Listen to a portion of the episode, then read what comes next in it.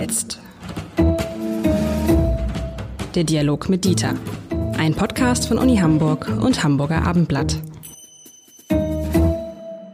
Herzlich willkommen zur dritten Folge von Wie jetzt? Wie jetzt? Und die Frage, die sich Professor Lenzen und ich, ich bin Lars Heider, Chefredakteur des Hamburger Abendblatts, Professor Dieter, Dr. Dieter Lenzen ist nicht nur Präsident der Universität Hamburg, sondern vor allem Wissenschaftler, ein guter Wissenschaftler, Pädagoge, Herr Lenzen. Sie sind eigentlich Pädagoge. Äh, ja, äh, herkömmlich eigentlich Philosoph, aber äh, irgendwie in diese Richtung entwickelt, weil ohne Erziehung geht gar nichts. Philosoph und Pädagoge, das passt zu unserer Frage, die wir heute in ungefähr 20 Minuten äh, besprechen wollen. Die Frage, die Sie alle bewegt, wie wird die Welt nach Corona? Da gibt es ja zwei Thesen. Die einen sagen, es wird alles ganz, ganz anders und die anderen sagen, ach, am Ende haben wir dann irgendwann, wenn das erstmal vorbei ist, das alles wieder vergessen und dann sind wir schnell wieder da, wo wir vor Corona waren. Ich neige eher dem ersten zu. Ähm, natürlich nicht ganz so radikal, aber ich glaube, es wird sich einiges ändern. Wie ich Sie einschätze, würde ich sagen, sagen Sie, kann auch sein, dass alles wieder so wird, wie es vorher war. Also ich bin ja geneigt, äh, mit Ludwig Wittgenstein, einem berühmten Philosophen, äh, zu sagen, worüber man nicht sprechen kann, darüber muss man schweigen. Ähm, es ist wirklich schwer, äh, etwas äh, zu der Zukunft nach Corona zu sagen. Und eigentlich müsste man darüber schweigen. Man kann wirklich nur spekulieren und extrapolieren aus Wissen oder Erfahrungen, die man mit anderen Veränderungen, äh, epochalen Veränderungen erlebt hat. Also eine epochale Veränderung ist ja zum Beispiel die Wende gewesen. Ähm, und äh, die eigentlichen Veränderungen äh, haben ja nicht äh, drei Monate danach stattgefunden. Das sind mehr Äußerlichkeiten, sondern die sind immer noch dabei stattzufinden. Äh, und das hat äh, 30 Jahre jetzt äh, gebraucht und es sind immer noch Veränderungen und sie können immer noch in der Seele, sage ich jetzt mal, der Menschen, die zum Beispiel aus den äh, aus den neuen Bundesländern kommen, sehen, dass da Verletzungen sind und äh, dass sie mit bestimmten Lebensformen äh, nicht zurechtkommen, die sie im Westen vorgefunden haben. Äh, das hätte man nicht vorhersagen können, sondern zunächst mal gab es eine riesige Begeisterung. Die Leute haben gesagt, ja, das wird jetzt alles anders, wird ganz toll. Äh, nicht nur wegen Bananen, sondern einfach Freiheit. Wir können wohin fahren, wir können frei denken, wir können uns äußern. Äh, und dann gab es ja die bitteren Sätze wie, ähm, äh, dass äh, man im Rechtsstaat nicht sein Recht, sondern ein Urteil bekommt und ähnliches. Ähm, also mit anderen Worten, äh, bei der Corona-Krise ist das ähnlich. Wir sind ja noch mittendrin und selbst wenn das nicht so wäre, könnten wir äh, uns nicht vorstellen, welche Folgen das haben könnte. Wenn man jetzt nur das Verhalten von Menschen sich anschaut, und darauf heben Sie ja vielleicht ab, genau. dann, stellt sich, dann stellt sich ja die Frage, ähm, nehmen wir ein Beispiel, werden die Menschen ihr Hygieneverhalten ändern? So. Also nehmen wir, ähm, nehmen wir einfach das Beispiel. Das finde ich interessant. Ich finde es ja ganz gut. Ich habe dieses Händegeben nie besonders gemocht. Ich ja. bin da so immer schon so ein Hygiene-Fetischist gewesen. Ich bin auch jemand, der die, die Tür immer mit dem Ellbogen geöffnet hat, die Klinken und Hände geben. Ich habe mir dann immer ganz lange die Hände gewaschen.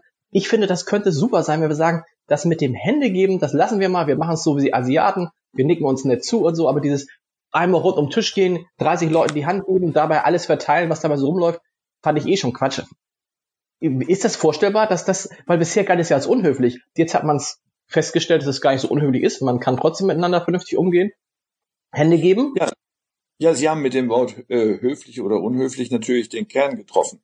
Das Wort höflich heißt ja, an einem Hofe ist das nicht üblich, äh, dass man sich nicht die Hand gibt, sondern üblich ist, dass man sich die Hand gibt. Und das kommt in der Tat aus dem Mittelalter, äh, um zu demonstrieren, dass die Hand keine Waffe hat. Äh, das hatte äh, einen pragmatischen Sinn, dass man nicht plötzlich einen Dolch im Bauch hatte. Ähm, dieses Risiko ist heutzutage ziemlich gering ähm, und kann man auch nicht beseitigen, indem man sich die Hand gibt. Also der eigentliche Sinn ist verloren gegangen. Übrig geblieben ist eine Höflichkeit. Ähm, man wird nur nicht sagen wollen, dass Japaner, die sich tiefer neigen, unhöflich seien. Im Gegenteil, man würde sagen, äh, man neigt das Haupt und auch da hat es ja den Sinn gehabt, dass der Shogun das Recht hat, den Kopf abzuschlagen. So, man vertraut ihm, dass er das nicht tut, also neige ich meinen Kopf. Äh, das sind ganz lange äh, frühe Herkünfte, äh, die gar nicht mehr nachvollziehbar sind, die einfach nur noch rituell sind. Und wenn die jetzt auf eine Wirklichkeit treffen, wo sie das Gegenteil von dem bewirken, was sie eigentlich sollen, nämlich Leben erhalten und Leben gefährden, dann wird es Zeit, dass man damit aufräumt. Und ähm, insofern ist äh, das Beispiel des äh, Händegebens äh, sicher etwas, wo man sich vielleicht überlegen kann, ändert sich das? Kann gut passieren. Ähm, aber ähm, inzwischen hatte sich ja, was Begrüßung angeht, äh, gerade bei den jungen Leuten, eine andere Form von Ritualität entwickelt, ich denke in den letzten 15, 20 Jahren, äh, nämlich die Umarmung. Äh, genau. Das ist natürlich noch viel, noch viel riskanter, ähm, die wir eher aus der mediterranen Welt kommen, wo das immer üblich war, dass man sich rechts und links äh, sozusagen über die Schulter küsst oder umarmt oder die Wange küsst. Ähm, auch das ist ja sozusagen der Ausdruck von Vertrauen.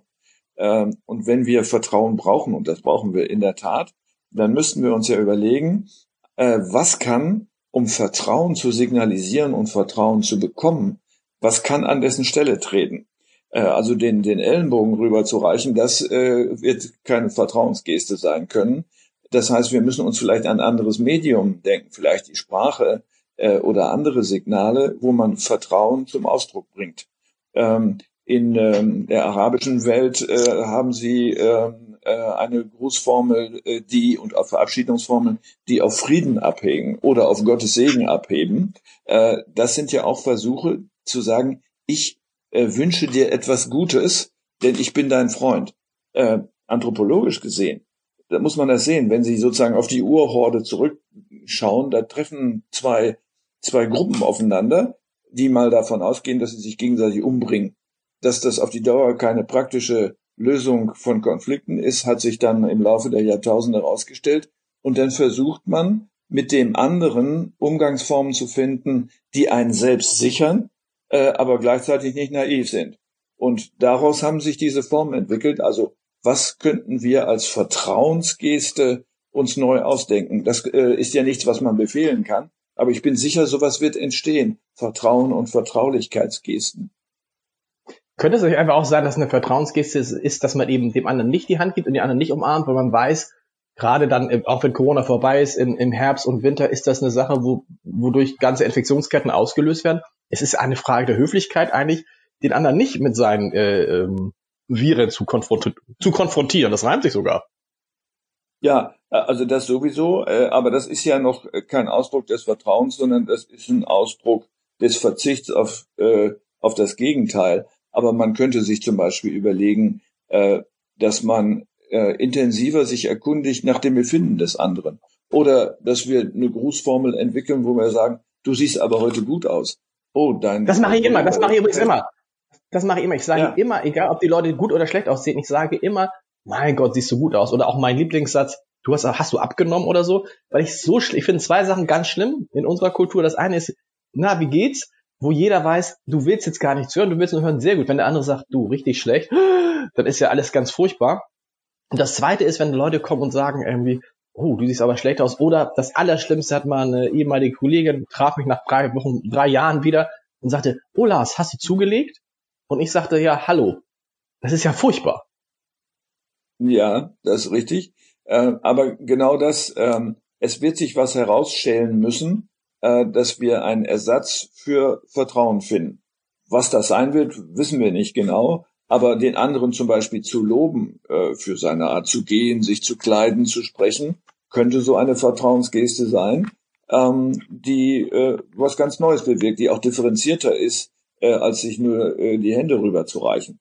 Und ähm, wir sind ja in der Frage, was wird nach Corona anders sein? Und kamen jetzt auf die äh, auf die Hygiene. Das war jetzt nur das Händeschütteln.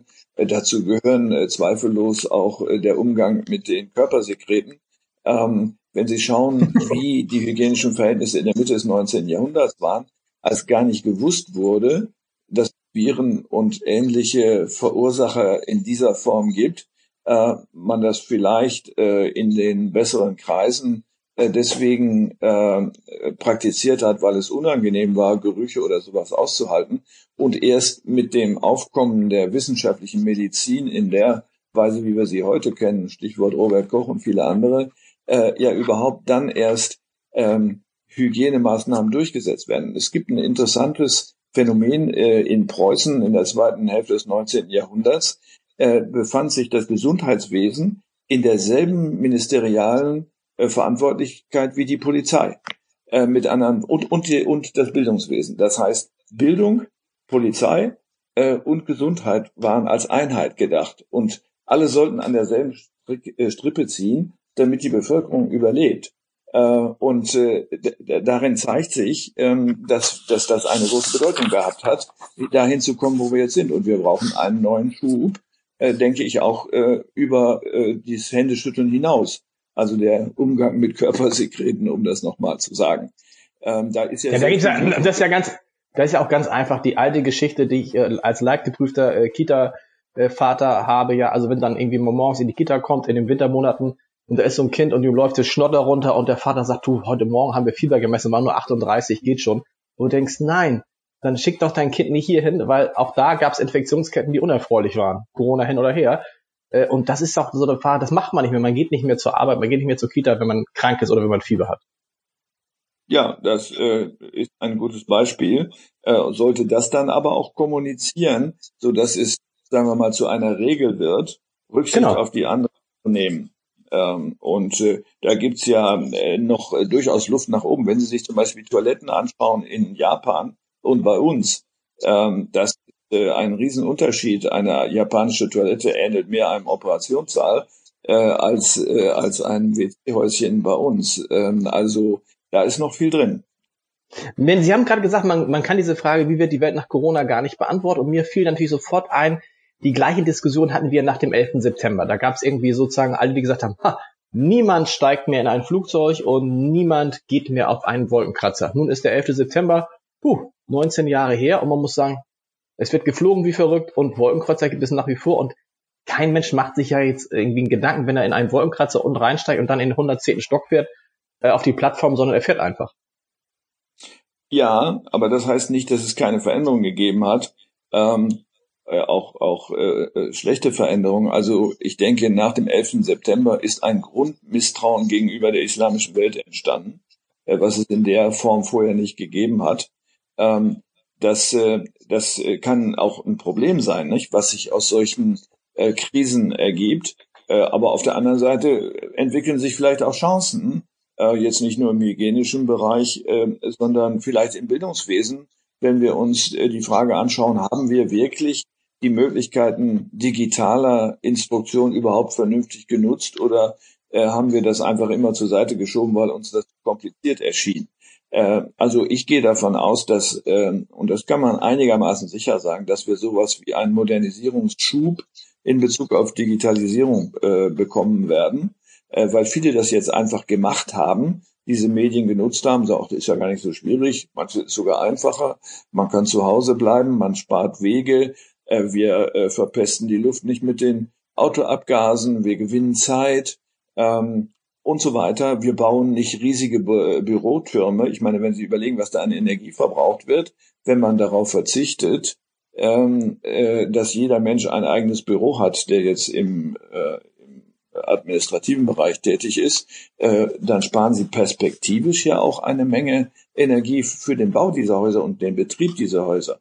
Ich glaube, da können wir nochmal ganz neu nachdenken. Und das hätte dann Folgen für die Frage der Trennung von privatem und beruflichem oder von privaten und öffentlichen. In dem Augenblick, wo ich meinen Job und äh, zurzeit mache ich das ja sozusagen äh, von meiner Wohnung ausübe, verändert sich auch der Job. Ähm, und umgekehrt verändert sich allerdings auch meine Wohnung. Ähm, wer mit der japanischen Welt Erfahrung hat, äh, die gar nicht so stark trennt äh, zwischen dem privaten und dem beruflichen oder äh, der Freizeit äh, und der Berufszeit, der sieht, dass das auch geht. Das hat äh, nicht nur positive Seiten, aber das ist das ist spannend, wenn Sie zum Beispiel sehen, dass in der japanischen Sprache Freizeit als japanisches Wort in der Form gar nicht existiert, sondern ein Lehnwort aus dem Englischen ist, nämlich Leisure. Ähm, man konnte sich gar nicht vorstellen, dass es einen Unterschied gibt äh, und hat deswegen dieses Lehnwort verwendet. Ja. Wir, darüber müssen wir mal in einer, in der, einer in der nächsten Folge müssen wir über das Thema, das machen wir gleich in der nächsten Folge, müssen wir mal über das Thema Homeoffice sprechen. Das ist, das ist ein Riesenthema, weil wir beide machen ja auch diesen Podcast über eine App. Wir sitzen uns nicht gegenüber, sondern Sie sitzen in, Ihrer, in Ihrer Wohnung, Ihrem Haus, ich in meinem. Letzte Frage aber zu der Zeit nach Corona darauf wollte ich anspielen mit dem 11. September, ist auch vorstellbar, dass, und so sind die Leute ja auch, dass, sie, dass man es dann, wenn es dann vorbei ist, der Impfstoff ist da, dass man dann diese Erfahrung relativ schnell vergisst. oder es ist eine so einschneidende Erfahrung, dass das ausgeschlossen ist? Ich glaube, ähm, was der Fall sein könnte, ist dieses, dass die Menschen lernen, dass nicht alles selbstverständlich ist, was der Fall ist. Äh, wenn das gelernt würde, wäre das schon eine Menge. Äh, denn wir haben vielleicht in diesem unglaublichen Überfluss, in der äh, unsere Gesellschaft agiert, ähm, überhaupt die Vorstellung verloren dafür, dass das nicht selbstverständlich ist, dass es darauf nicht ein Recht gibt, alles zu haben, sondern dass das eine äh, e-, epochale, günstige Situation ist, die keine Generation vorher je gehabt hat, äh, aber dass sich das auch ändern kann, dass es auch Rückschläge geben kann, dass man damit umgehen muss. Äh, also ein etwas reflektierteres Verhältnis äh, zu der Frage, wie lebe ich äh, und äh, wie lebe ich vor dem Ende, das dann doch schneller kommen kann, äh, als ich mir das vielleicht erhofft habe. Das ist ein schönes Schlusswort. Lieber Professor Lenzen, nächste, nächstes Mal Home, Homeoffice, oder? Homeoffice ist ein gutes Thema. Ja, das äh, glaube ich ja. Wenn es, ich meine, wir müssen ja überlegen, in welchen Abständen wir diese äh, Einheiten ins Netz setzen. Ähm, irgendwann könnten wir zu weit nach vorne gesprungen sein und es ist nicht mehr aktuell. Äh, das müsste man sich überlegen. Das checken wir. Bis, bis, bis, bis zur nächsten Folge. Tschüss. Ja, machen wir es so. Ne? Bye bye erstmal.